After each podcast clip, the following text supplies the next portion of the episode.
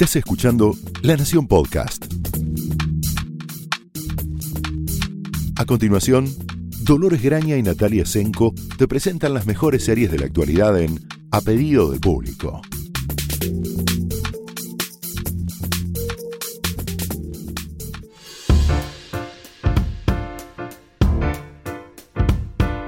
Hola, bienvenidos a un nuevo episodio de A Pedido del Público. Hoy tenemos un capítulo muy especial dedicado a la negatividad más absoluta. No, Eh, no lo digas así. Es para ganarle tiempo a la gente. Es, es servicio. eh, sí, es, eh, podcast, podcast es servicio. Exacto.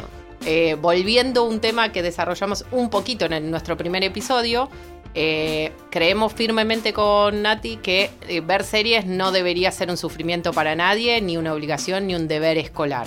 No, hay tanto para ver, hay tan poco tiempo para verlo. Eh, es la lucha contra el sueño, contra las obligaciones, contra leer, contra ver otras cosas.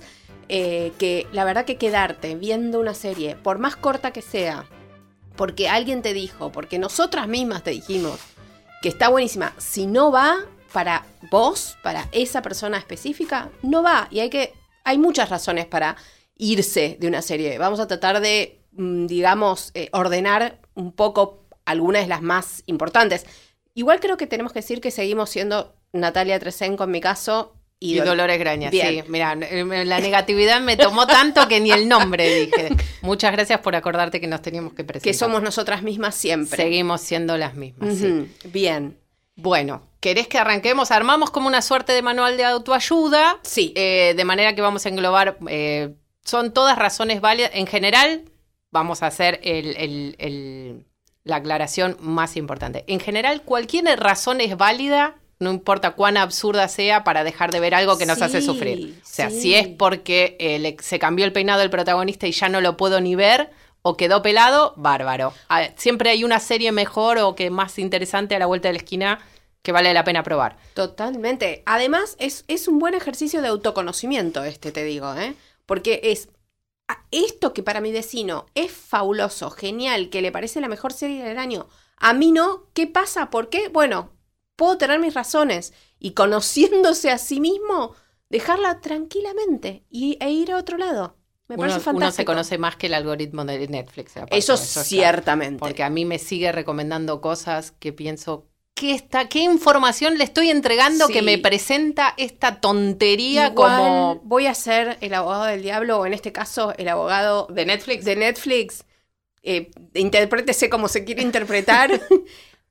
a mí, hoy, precisamente, el día de hoy, me levantó con una maravilla. Y me, di- y me dije, este algoritmo es lo mejor que me pasó en la vida. Después elaboraré, pero una comedia que estaba esperando que apareciera en algún lado, y hoy a la mañana Netflix me avisó que la tenía. Es como el contrario de Amazon Prime, que hay que extraerle las joyas que tiene, seguir, eh, seguir, este, seguir este título, ponerse 25 alerta, entrar 8 veces por día, porque Exacto. no te va a ayudar No, en nada. No, es, no, no. Netflix es mi mejor amigo hoy. Hoy. Bueno, a ver, empecemos Bueno, con las no. arranquemos entonces. Decíamos, en general, cualquier razón es válida para dejar de ver una serie que no te interesa. Nosotros siempre recomendamos que al menos, si te genera algún tipo de curiosidad, la pruebes. Porque Sí. siempre es mejor descartar con razones, no importa cuán absurdas o, o arbitrarias parezcan, que no probar. Con Porque prejuicio. uno, claro, uno siempre se puede sorprender. Digamos que el primer, la primera razón, la primera razón por la que la serie te está pidiendo que la abandones, podría ser.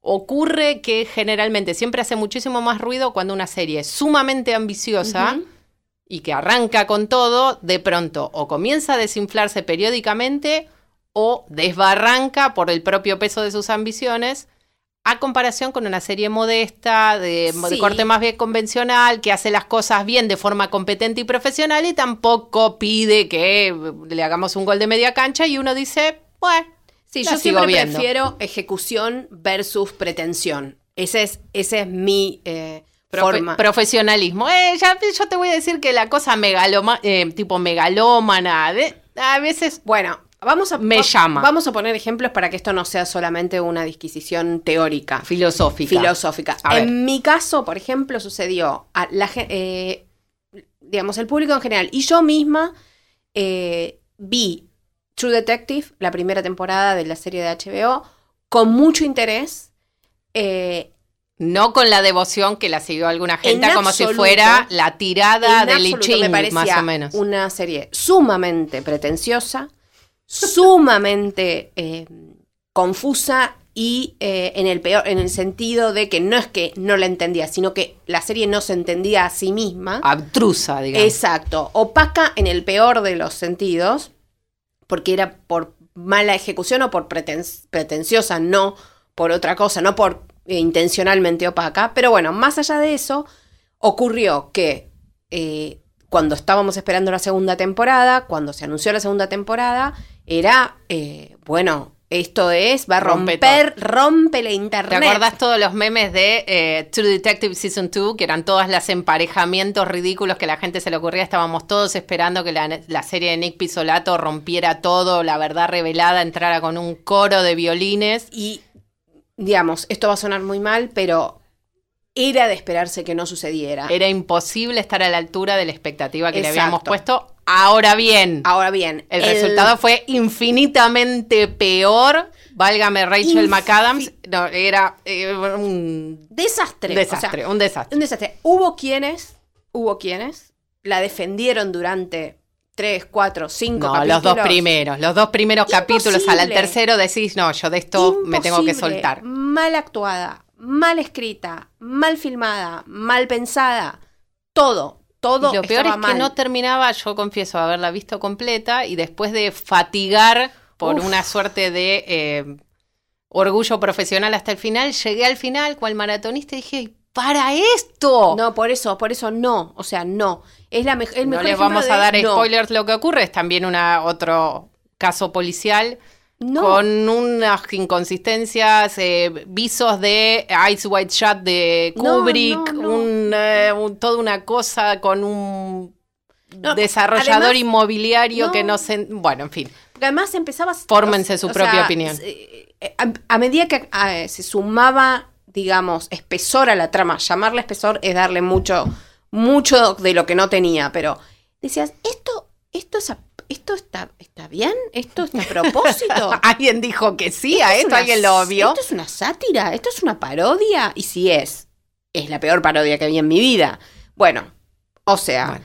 Eh, ambición... Hay cosas peores que True Detective 2, es cierto, siempre hay cosas peores, pero en este momento no se me están ocurriendo ejemplos, probablemente a ustedes se les ocurren. Bueno, de pretenciosa... eh, porque por pretencioso y está so- sobre todo eso el tema es series malas hay de a montones así sí, como series buenas por suerte en este momento hay de a montones montón, sí. el tema es que cuando una serie viene con ese impulso de nombres y de eh, proyectos previos interesantes, el único que se me ocurre que no es un fracaso en términos tan absolutos como este, sino que simplemente esperábamos tanto que era imposible que pudiera darlo, fue The Newsroom, me Sí, parece. sí, que es una serie eso, vista ahora eso. ya vintage, porque el mundo Sí. del periodismo y el mundo de los medios de los que habla ya es una cosa antiquísima, pero tiene muy buenos momentos todavía. Un gran elenco, momentos Sí. relogrados, pero, Pero eh, ya se estaba desinflando y bueno, no, nunca iba a llegar a la altura. No. Pero como True Detective 2, hay pocos proyectos de esos que los norteamericanos llaman de prestigio que haya venido con tal embale y se haya, haya implotado de ese modo. Hay que ver en esta tercera temporada ya anunciada, otra vez con una historia nueva eh, Pánico policial. y locura, pánico y Claro, locura. nuevos actores, en fin, el regreso de, de Nick Pisolato que estuvo guardado bastante tiempo, ayudado por otros realizadores con cierto profesionalismo mayor. Sí. Pensemos que fue su primera serie. Y Él era un novelista, no un guionista. En fin, probablemente para mí ese es eh, se uno le de los haya... grandes problemas que, que tuvo la segunda temporada, que no tuvo un, un realizador como tenía en Fukin- Fukunaga que lo organizara un poco. Vamos a ver qué pasa ahora. Eh, sí, estaba pensando que casualmente estas dos que mencionamos son de HBO, que tiene como el sello de televisión de prestigio, ¿no? Sí, que tiende a darle a, a- a los creadores, a los showrunners, todo el dinero y toda la libertad creativa. Y bueno, hay veces que cuando ellos no pueden responder y necesitan cierta organización del discurso, qué sé yo, hay veces que puede ocurrir la debacle. ¿Qué Pero era esa cosa que se llamaba John from... John from Cincinnati, la del surfer que era como Jesús. Exacto, bueno. Culpable, también, la, también la vi hasta el final. Bueno, Ok. por eso, sí. Y también otra de En- HBO. sí, entregan muchos proyectos de prestigio. Algunos, eh, ahora en el ecosistema actual, ex- existiendo Netflix, existiendo Hulu, existiendo Amazon, no es el único lugar al donde los grandes No. artistas que demandan el control total de sus proyectos van a presentar sus proyectos así más personales. Entonces quizás está más repartido. En esa época era solo HBO la que tenía el dinero y la capacidad de decirle, bueno, toma este tres Sí. camiones de caudales, hace lo que quieras. Y el- ahora el- ya no y están el así. sello de aquí voy a hacer algo prestigioso que todo el mundo va a aplaudir y me voy a ganar todos los semi. Ponele. Bien. sí. Pasemos a una segunda instancia. Una- bueno, una segunda instancia, pongámosle que no es una serie de este tipo de las que estamos hablando de los grandes nombres, sino es una serie que todo el mundo está viendo, la estamos pasando muy bien, nos encanta, hablamos todo de ella, Y- pero empezamos a, se le empieza a acabar la nafta al tanque creativo de los, Sí. de los, de sus autores. Sí. O simplemente el propio éxito de la serie hace que dure mucho más tiempo del que la historia y los conflictos de los personajes tienen para dar. Claro. A eso pasa, eh, digamos, el éxito como su peor enemigo. Es el famoso, sí, enterrados por su propio éxito. Exactamente. Caso de manual, Homeland. Sí, algunos seguramente te discutirán eso porque sigue teniendo sus fanáticos. Como diría Twitter, vengan de a uno. Yo tengo otras razones por las que eh, de- abandoné y recomiendo abandonar Homeland, que las diré en el otro de los Tenemos ítems. otro apartado más. sí. Exacto. Yo puedo hablar de una, de, de dos casos. Por ejemplo, en el dejando a Homeland aparte que también exhibe síntomas de otras, de otros problemas. Sí. Podemos hablar de una serie que a mí particularmente la primera y la segunda temporada me fascinaron y después me quise matar. No sé cuántos de ustedes habrán visto Penny Dreadful. Ay, Eh, la, la cantidad de veces que le escuché a Dolores hablar de Penny Dreadful, diciéndome que era la- la- el, el- la- el nacimiento de una nueva televisión imperdible, Mentira. fascinante. No, no es mentira. Solo que jamás le hice caso porque. Eso, y esto viene después. Esto viene después, pero jamás le hice caso por una razón muy particular y personal, no porque no le creyera. Pero, ¿qué pasó, Dolores? eh, se- la, tercer- la tercera temporada tuvo un final espantoso.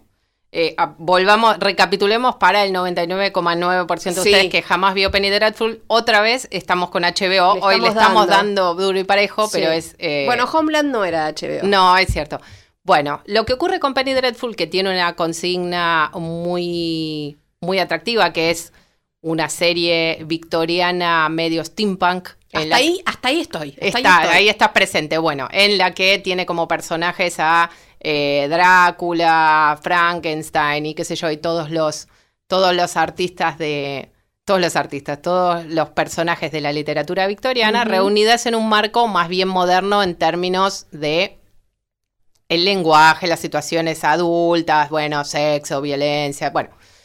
Una serie eh, muy, muy bien realizada, muy bien actuada, con un elenco en el que obviamente sobresalía Eva Green, porque Eva Green sobresale en básicamente casi cualquier consigna. Hasta en un, una cosa victoriana eh, sobresalía, imagínense lo que es el registro actoral de Eva Green.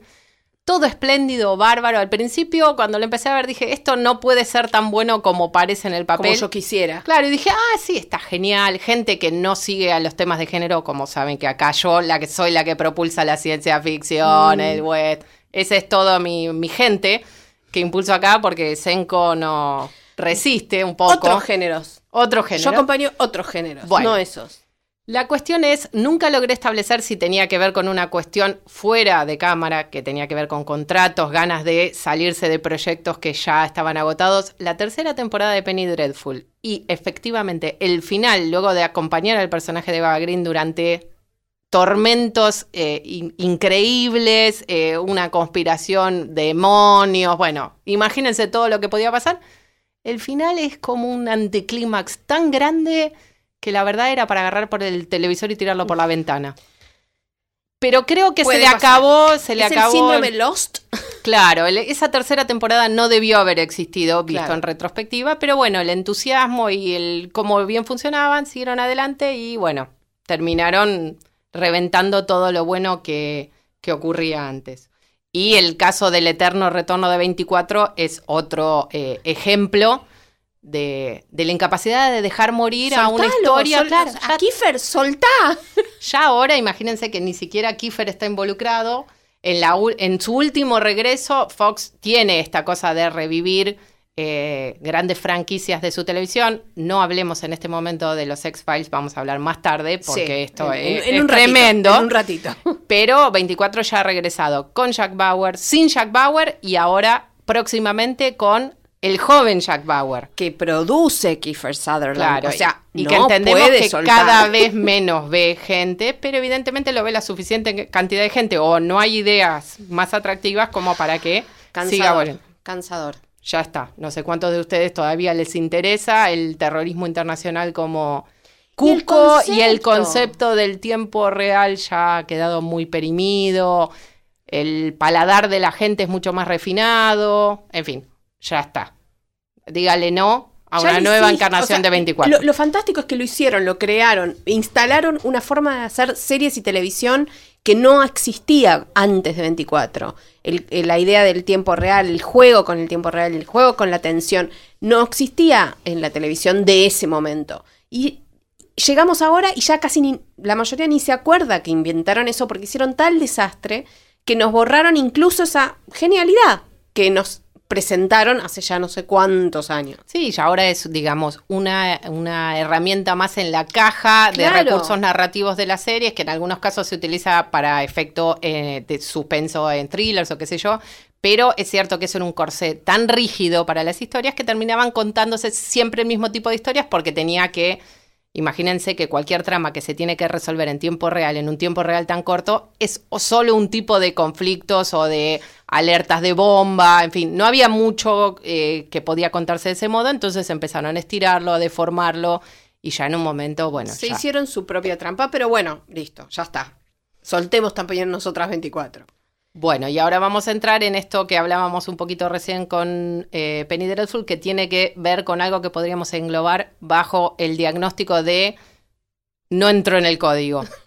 No es lo mío. No es lo mío. No es lo mío. Digamos, Todo muy lindo, pero esto no es para mí. en, el, en la recomendación de cumpleaños que tanto Nati o yo tenemos ya una especie de atril que llevamos a todas las reuniones sociales en las que uno se sienta y empieza, ¿qué veo? Un PowerPoint. Decime qué veo. Y entonces Sí. hacemos como una suerte de, de, eh, prueba de liching de, a ver, decime qué te gustó y yo te recomiendo. Te tengo que hacer una radiografía, porque si yo te digo tal comedia y vos me decís, sí, pero si yo te digo Parks and Recreation, no, perdón, te digo The Good Place, y me decís, pero no, ¿Eh? me, pero no me gustó Parks and Recre- Recreation, te digo, listo, ya. primero es una persona con la que no quiero seguir hablando. Ese es uno. No seamos tan Bueno, ex- exagero para... hardliners, tan talibanes. efecto cómico. Pero, y segundo, ya entiendo que la comedia más, digamos, eh, que requiere un poco más de tu atención y tu cerebro, no es lo tuyo. Y está todo bien. Todos ve- vemos cosas que no requieren de nuestro cerebro. Pero bueno, a mí me pasa, por ejemplo, Penny Dreadful. Vos me decís, es una serie excelente, fíjate, época victoriana, steampunk. Sí, ok, check, me gusta. me gusta, victoriana, steampunk, me gusta. Ahora me decís, terror, Drácula, los grandes monstruos, demonios, posesiones. no- y yo te digo, no puedo. Gracias, pero no puedo. Porque yo el terror, agradezco, pero no. te lo agradezco, pero no. El terror no es lo mío, no me gusta, no lo disfruto, la paso mal. ¿Para qué? No, no, por eso la idea nunca es pasarla mal. A mí me pasa también con eh, las series de ciencia ficción más dura o más política, tipo The Expanse, o las series que mezclan dos géneros como Winona Earp, que mezcla eh, lo fantástico con el western y es medio complicado de entrar si no tiene, en este caso Winona Earp es un buen ejemplo porque tiene mucho humor y un elenco muy diverso. Sí, pero la gente tiene moderna. que entrar a eso. Pero tiene que entrar en ese registro. Puede llegar a Winona Earp por Buffy, pero el registro es completamente distinto y por ahí lo expulsa. Son series que tienen muy pensadas para un nicho. Digamos Por- que Winona Earp, que no la hemos nombrado mucho, está en Netflix. Están las dos primeras temporadas en Netflix, es una serie excelente. Eh, hace poco volvió a las redes eh, con el anuncio de que Buffy va a tener una, una nueva versión más diversa en su elenco y más acorde a los tiempos que corren. Y creo que con mucha justicia los fanáticos de Winona Earp dijeron, no es necesario, ya, está Winona Earp, déjalo ahí. Y realmente es una serie muy buena. Después vamos a hacer un capítulo destinado en el que hablaré, monologaré yo y Natalia me dirá, eh, ¿te parece? No, no de Winona, me encantaría. No ah. de Winona, pero de series de género eh, ciencia ficción. Ah, Nati servirá de abogado del diablo y dirá, ¿te parece? Yo hay muchas que miro, o sea, Buffy, eh, eh, digamos, ya sabemos que es, mi Biblia prácticamente, pero eh, lo que digo es que cuando hay cruzo de géneros, como vos bien decís, a veces es mucho más difícil entrar. porque estás esperando una cosa, incluso si estás esperando la ciencia ficción o el terror o demás, y te aparece de repente el western, o te aparece una trama romántica, o te aparece una trama familiar compleja, te expulsa por eso mismo. Y está todo bien, digamos, no, no, no todo el mundo puede tener las ganas eh, o el interés de ver cierto tipo de cosas. A mí ya digo, el terror no, las series eh, dedicadas a la medicina específicamente pura y dura me resultan insoportables, por más buenas que sean. Me sucedió con The Nick, la que producía y dirigía también Steven Soderbergh, que por eso mismo y porque estaba Clive Owen, que me parece un muy buen actor, eh, que también sucedió en época victoriana, que es una época que me interesa eh, estéticamente incluso. Bueno, de ¿cómo se llama? El alienista también transcurre en la misma época de, Nick. A ver, me pasa lo mismo. tenía muchas razones para querer verla. De, eh, Alienist, que también está en Netflix. Por ejemplo. Y fue renovada para una segunda temporada. Por ejemplo, Daniel Brühl, que es como. mi, spirit animal. Claro. nada, eh, no importa. entramos en otro momento en ese tema. El otro día hacemos, sí. El otro día hacemos eso. Pero, eh, y bueno, todo genial, todo divino, pero es demasiado truculento, demasiado gore, si querés. Claro, es una, es una serie sobre como las primeras investigaciones sobre asesinos seriales en una Nueva York de principios de siglo, en el cual se están perfeccionando las técnicas casi de profiling de la psiquiatría y la psicología. Daniel Brule es un médico psiquiatra, Dakota Fanning es como una proto eh, detective de la policía de Nueva York, aparece Teddy Roosevelt también, en fin. Está muy bien la serie, eh, pero cuando se mete demasiado es muy oscura y muy violenta y las escenas de violencia son muy gráficas, involucran niños, sobre todo en muchos casos, eh, hay, que, hay que aguantarla. Y de Nick sucedía algo similar en el sentido de que era como las primeras eh,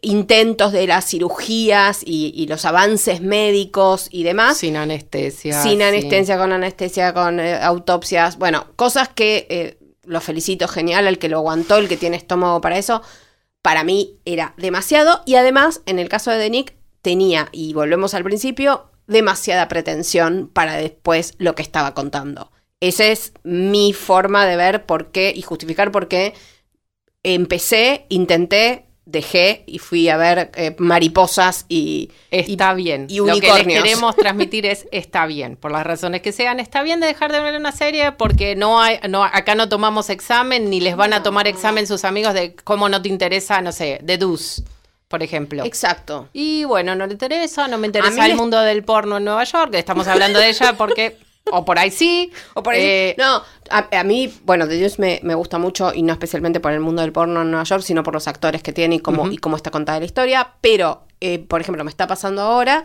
con Sharp Objects, que no me interesa. Eh, no me interesa. Tienen todos los actores que podrían interesarme.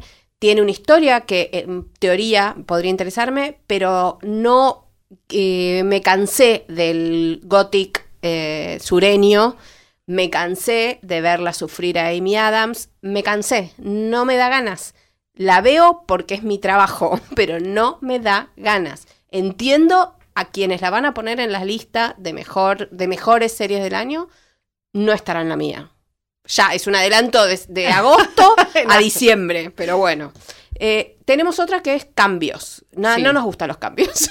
Bueno, hay cambios, siempre el cambio, imaginemos que en una serie que dura 5, 6, 7 temporadas, mm. es casi imposible que concluya más allá de que en muchos casos se hacen eh, contratos que impiden a los actores y a los showrunners escapar de esos, de, esos, de esos programas, aunque lo quieran, cosa que vamos a hablarles en un próximo capítulo de las condiciones en las que se producen las series norteamericanas que influyen en qué tipos de historias cuentan. Eh, en algunos casos son sorpresivos, irremediables, hay peleas, hay renovaciones de contrato que no ocurren y el protagonista o su showrunner da un portazo y con ese portazo sepulta al, al Sí, programa. A veces hay decisiones también de guion, ¿no? Bueno, decíamos el caso, por ejemplo, de Homeland antes. Yo digo, a ver, a mí, cuando me sacás a el personaje de Brody, de Damian Lewis, eh, a- yo no, no tengo más interés en ver la serie. O sea, de verdad, no, no me interesa O más. sea, saber Billions, que es la serie que protagoniza ahora Damian exacto, Lewis. exacto, pero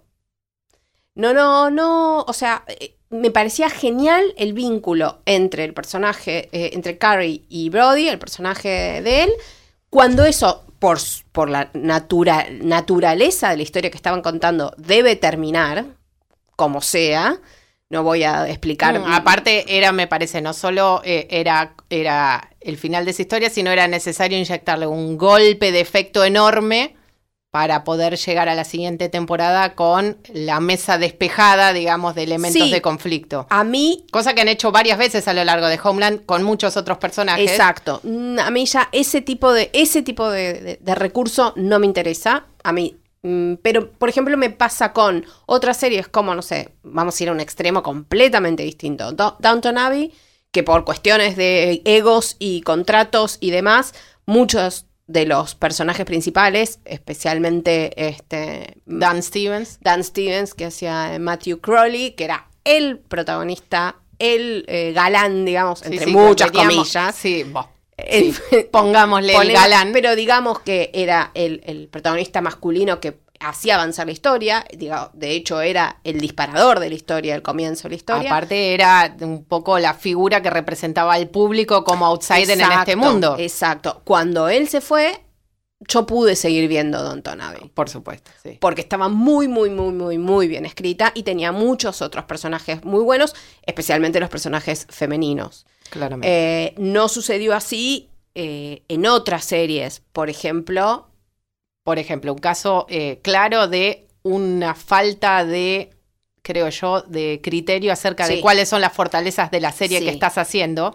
Un perso- personaje secundario que lo dan de baja pensando, bueno, total, es el personaje secundario, ¿qué va a pasar? El protagonista está acá y cambió enormemente la dinámica de la serie para muchísimo peor. Este es el, es el caso de House. totalmente. El día, más allá de que podemos discutir que la concreción del romance de House con su jefa, la doctora Cady, puede haber sido una buena o mala idea, ellos dos tenían una dinámica que lograba comentar bastante acerca de lo que estaba pasando en el caso médico de la semana, si es lupus o no es lupus eh, o lo que fuere.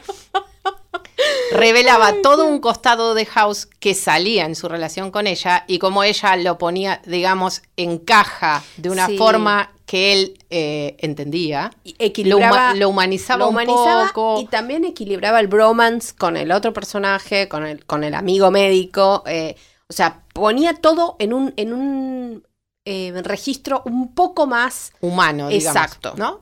Bueno, ahí hubo un problema, nunca se supo exactamente por qué, un problema de Cayet, ella pidió, eh, eh, la actriz pidió más dinero, que no además se lo una dieron. gran act- actriz, Una gran actriz. Lisa Edelstein, poco, poco valorada en Sí, general. tuvo una serie bastante divertida después que acá no se vio, No. que era The Girlfriend's Guide to Divorce, que era una suerte de post Sex and the City, digamos, avanzando hacia el divorcio. De Martin Oxon, vamos a hablar de ella, de ella en otro bastante en otro momento, sí. Eh, bueno, el día que ella se fue, House se volvió una cosa como bastante más eh, seca, Sí. eh, poco atractiva, muy volcada hacia el lado profesional de House y muy como recalcitrante, casi bordeando la, la caricatura del personaje. Sí. Perdió bastante corazón y que era lo que él lo salvaba de no ser un energúmeno completo. Sí, sí, sí, sí. Eh, y, y muy, sí, focalizado en el, en el caso de la semana, solamente. Lo hizo hacer a él unas cosas ridículas como atravesar la puerta de, No, co- de- con un auto la casa de, de, de, de Cady. En fin, lo hizo salir bastante de personaje para poder eh, sacar al, persona al personaje de Cady de la trama. En fin, Fue una y, y dejó un sabor amargo en los últimos capítulos de una serie que realmente marcó una época, era muy lograda, la siguen dando en repeticiones y Sí. uno la puede ver con muchísima tranquilidad y disfrutarlo, en fin. Fue una decisión muy desgraciada. muy Después está la decisión de los actores eh, para ser estrellas, que Claro. no salen bien, que, no, que es una especie de Schadenfreude cuando nos reímos un poco de ellos, cuando les sale mal, digamos. Bueno, porque somos es- malas personas. Claro, bueno, o te- tratamos de ser mejores personas, pero internamente solemos llamar al síndrome del actor que siempre cree que está para más Mm. eh, y el universo después conspira para ponerlo en su Mm. verdadero lugar, como el síndrome David Duchovny. Exacto. Pobrecito. Pobrecito. David Duchovny decidió un día, David Duchovny debemos decir que desde el principio de los X-Files era el que ganaba más dinero, el que tenía el cartel, medio que Gillian Anderson tenía que andar de tres pasos detrás de él por contrato, Sí, en fin. Sí, una cosa ridícula, sí. En un momento de la serie, la- alrededor de la octava temporada, él decidió que su lugar era el cine, en una época en la que irse al cine era pasar a, la, a primera y la televisión era el ascenso. Hay que, ser- hay que decirlo, quiso ser la gran George Clooney, que a Clooney claramente le salió Le brillantemente, y no solo a Clooney, sino a ER, porque en ER se fueron yendo todos los personajes principales de la primera temporada. y Principales, secundarios y Todos. los reemplazos de los secundarios y seguía adelante. O sea- Podría seguir adelante si no hubieran estado agotados los productores después de 14 años en el aire. Si se te va John Stamos y seguís adelante, es que está muy bien la serie. Sí. Máquina aceitadísima. En fin. bueno, él decidió irse al cine, el cine no estuvo de acuerdo. No, lo No- quiso recibir, hizo no un lo par de películas muy malísimas. Pobre, sí, Eh, pobre. Y bueno, finalmente volvió.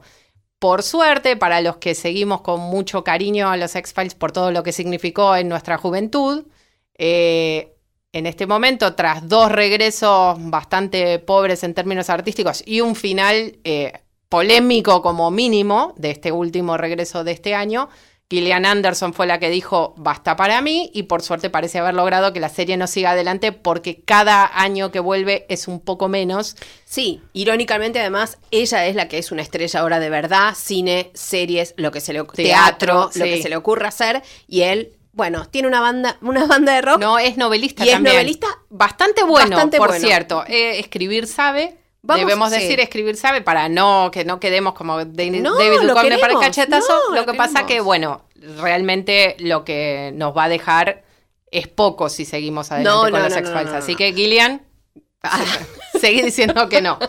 Bueno, y después terminemos con lo que pasa que es algo como más técnico y que por ahí mucha gente que me va a decir es, por ahí no entiende por qué la serie cambió y no se entera que es porque el creador de la serie, el que la llevaba adelante, decidió en un momento cansado, eh, porque no negoció lo que tenía que negociar, irse. O porque simplemente la puso en marcha y después se fue y dejó a otros y no entendés muy bien por qué ya no es la serie que estabas viendo. Es muy distinta, con la misma historia, los mismos personajes, el tono es completamente distinta, las decisiones dramáticas que se toman no son las mismas que antes, hay un énfasis en otro algo- registro, hay algo raro. Hay algo raro. Bueno, Pasó con House of Cards cuando David Fincher, que fue el que lo puso en el mapa, el que negoció con Netflix una cosa increíble para ese momento, que era una temporada o dos temporadas. dos temporadas por 100 millones de dólares. Bueno. Lo recuerdo porque en su momento cuando nosotros eh, recibimos la noticia nos agarrábamos la cabeza como diciendo, ¿dos temporadas? ¿Cómo? ¿Qué? ¿Todas ¿Qué? subidas al mismo tiempo? Bueno. eh, ¿Qué es Netflix? que sí, bueno, en fin, cuando Fincher puso eso en marcha, pero después se fue a hacer lo que hace, que es ser director de cine. Claro, eh, quedó a cargo de, Bo- de Bo Willimon, que era el, el showrunner en su momento, que también después se fue para trabajar en las campañas del Partido Demócrata, de hecho. Por eso, eh, bueno, y, y- y ya sabemos todas las debacles, digamos, de House, House, of Cards tiene varias piñas encima, ya está groggy. Varias, varias, pero bueno, en mi punto de vista, cuando Fincher se fue, ya algo cambió.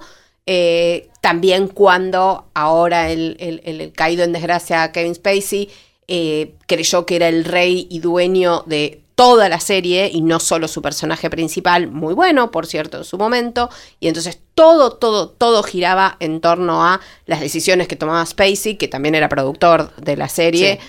Eh, ahí me parece que algo pasó que mm, a mí me expulsó, sinceramente. Eh, Sí, yo creo que cuando era una movida maquiavélica peor que la otra y era todo el tiempo tratar de ver, a ver, bueno, qué eh, zancadilla, qué triquiñuela podía hacer el, el matrimonio Underwood para seguir eh, manteniendo a sus múltiples enemigos, Sí, porque no. ya estaban peleados con todo, ya estaba perdiendo visos de un poco de contacto con la realidad. Yo creo que el, la vuelta de tuerca del subte eh, fue como un quiebre Ah, para para, mí sí. para la mayoría de Para los que la siguieron al principio con muchísimo interés y porque tenía una, una lectura bastante interesante de la, de la política Sí. y el poder. Y después ya se volvió más una cosa tipo an- eh, villanos como sí, héroes, ¿no? Sí, sí, sí. Es otra cosa. Hay otras series que, que pasa esto, pero aguantan, por ejemplo, de West Wing, que también, bueno, justo hablamos de dos series como muy, muy volcadas a lo político a- y, y a Washington y demás.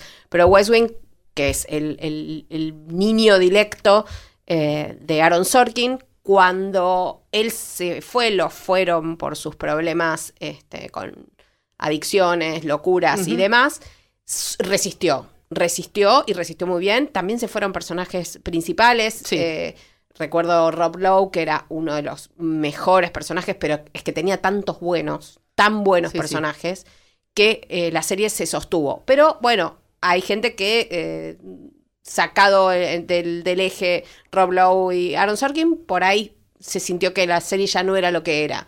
No es mi caso, para mí resistió, pero bueno, eh, pasa, pasa mucho, pasa más de lo que nos, eh, no- nos enteramos eh, como espectadores comunes y de a pie.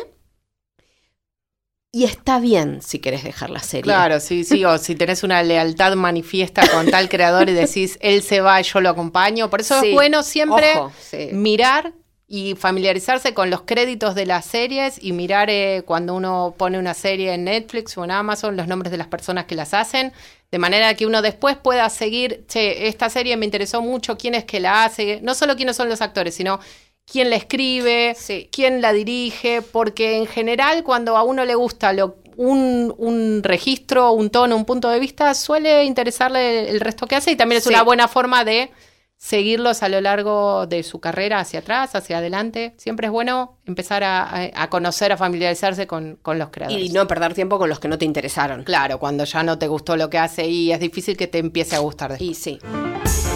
Estamos, me parece que hemos hecho un, un buen recorrido. Hay mucho más para decir de Duchovny y su locura. Podríamos hablar tres programas enteros, pero lo vamos a dejar descansar Vamos un rato, a ¿no? Vamos a perdonárselo. Bueno, nos vemos en un próximo episodio y sepan eso. Si la serie no les interesó, lárguenla. Nos vemos la próxima. Hasta la próxima. Esto fue A Pedido del Público, un podcast exclusivo de La Nación. Escucha todos los programas de La Nación Podcast en www.lanacion.com.ar. Suscríbete para no perderte ningún episodio. Estamos en Spotify, Apple Podcast, Google Podcast y en tu reproductor de podcast favorito. Seguí escuchando La Nación Podcast.